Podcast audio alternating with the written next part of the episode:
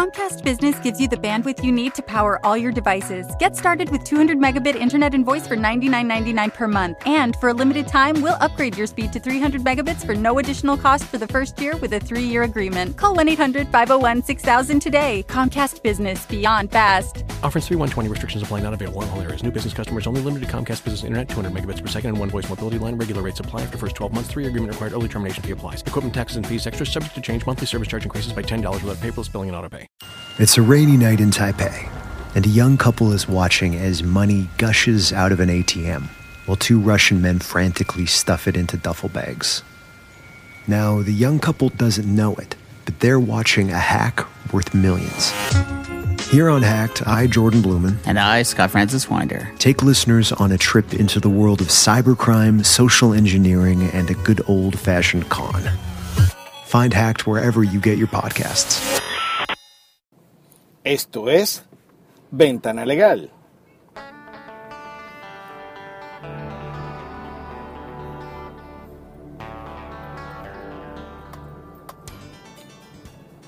Bienvenidos a Ventana Legal, su programa sobre derecho venezolano a través de Internet. Les habla Raymond Horta, abogado, editor de tuabogado.com. Hoy es 23 de septiembre del 2013 y nuestro programa de hoy lo vamos a dedicar a las implicaciones de lo que es la denominada o lo que ya ha sido aprobada por la Asamblea Nacional Ley de Infogobierno.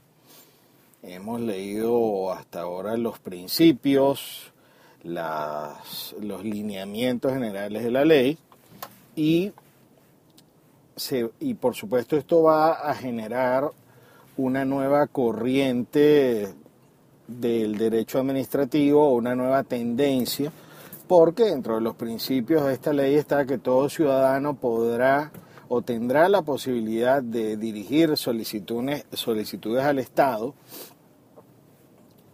por vía electrónica y el Estado tiene que garantizar y cuidar y velar y ahora implementar lo que se van a llamar los expedientes electrónicos administrativos. Por supuesto que existen antecedentes de lo que es el derecho informático y la gestión pública.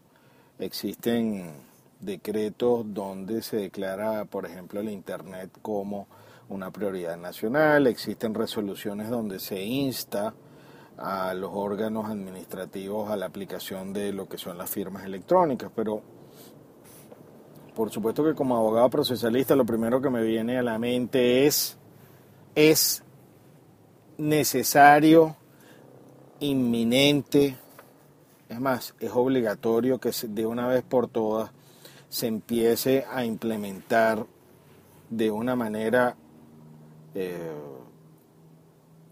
técnica lo que son las actuaciones judiciales a través de Internet. Hemos hablado y lo vamos a invitar eh, en un próximo programa al doctor Oscar Lovera, presidente y director de Procert, y él me comentaba que había hecho algunos, eh, algunas propuestas que no han cuajado, que no se han podido materializar por temas burocráticos y otros. Eh, de, por ejemplo, ahorrar o evitar la necesidad de los traslados de los reclusos o de los privados de libertad, como les dicen ahora.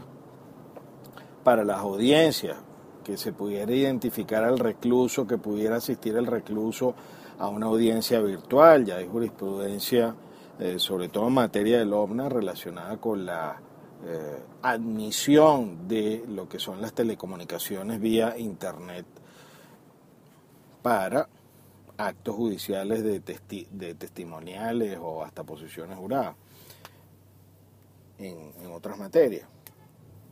De esto último no estoy seguro, pero sí por lo menos la declaración, sé que se le han tomado declaraciones a menores de edad o a padres a través de Internet porque no pueden viajar y han participado y eso se ha incorporado como actas judiciales.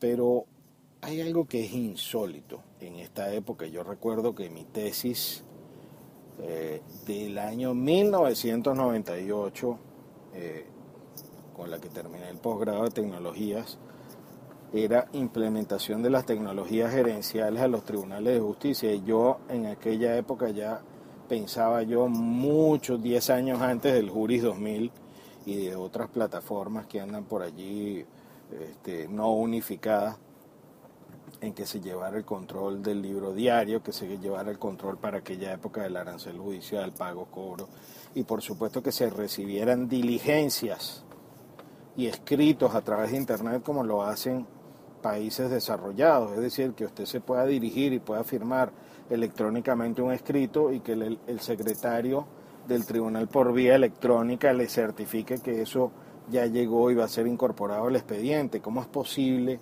que hasta la presente fecha nosotros no podamos revisar un expediente por vía electrónica si existe desde hace eh, muchos años el Juris 2000? ¿Por qué si se puede acceder desde la plataforma eh, desde lo que son los kioscos virtuales en tribunales, ¿por qué no lo podemos ver a través de Internet? Ese es el, absurdo más grande. Eh, la existencia de plataformas electrónicas distintas en los tribunales de municipio. En municipio en Caracas está funcionando un programa que es distinto al, al Juris 2000. No existe unificación. Nosotros los abogados necesitamos certeza y los jueces necesitan certeza también de que no puedan ser alteradas las actuaciones de los tribunales, que no se puedan incorporar nuevos expedientes. De hecho, hubo un caso eh, en el que nosotros eh, fuimos los quejosos, un amparo constitucional, porque estuvimos revisando mucho tiempo un expediente que venía en apelación y de repente apareció el expediente después de que nunca estaba en el sistema, apareció en el sistema y no solamente apareció, sino que apareció eh, con diligencias de admisión, lapsos para sentencia, apareció la sentencia y además ya estábamos eh, fuera del lapso para apelar. Entonces, esa falta de seguridad jurídica relacionada con la tecnología, pues es algo que no puede seguir. Es decir, la poca tecnología que tenemos, no tenemos controles tecnológicos suficientes de que, o sea, que permitan al usuario, al a, las partes en el proceso de los abogados, pues tener más comodidad para trabajar y sobre todo más certeza en algo tan delicado como lo son el orden de presentación y la fecha de presentación de lo que son las actuaciones, que en teoría funciona perfecto, pero nosotros sabemos que ese sistema es vulnerable. De hecho, el amparo nosotros lo ganamos eh, y quedaron de todas maneras pendientes algunas experticias que el juez superior no acordó pero tenemos la certeza que desde el punto de vista tecnológico son sistemas que no son 100% seguros, porque además debemos partir de un principio, que en informática no hay ningún sistema 100% seguro, existe el componente humano, se puede hacer un nivel de seguridad que no o que impida al usuario eh, o a las partes o a los o a los funcionarios hacer cambios o modificaciones en él. Entonces, le damos la bienvenida a esta nueva ley de infogobierno, pero esa bienvenida va acompañada con una llamada de atención, con una queja y sobre todo una solicitud formal a todos aquellos que están en el Poder Judicial a los efectos de que esta, estas herramientas de tecnología y este nuevo infogobierno abarque obligatoriamente a lo que es el Poder Judicial porque ya existe la tecnología, ya existen las plataformas, lo que hay es que ponerle un poco de cariño, un poco de planificación, un poco de gerencia pública y comenzar así a mejorar el sistema de justicia.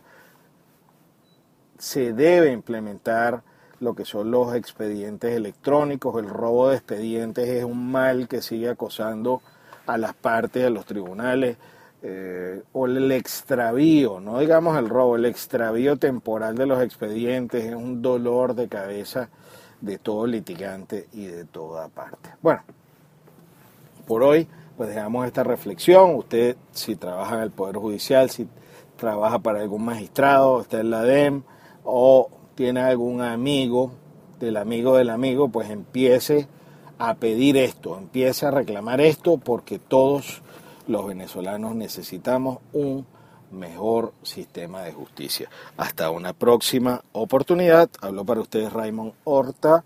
Pueden comunicarse conmigo a través de arroba también arroba Tecnojuris. Y les recomendamos seguir en Twitter nuestra cuenta Gaceta Oficial, que ya tiene casi 50 mil seguidores y donde eh, publicamos a diario el resumen de la Gaceta Oficial y los redirecciona directamente a nuestro portal, en el cual con su suscripción premium pueden descargar la Gaceta completa. Hasta una próxima oportunidad.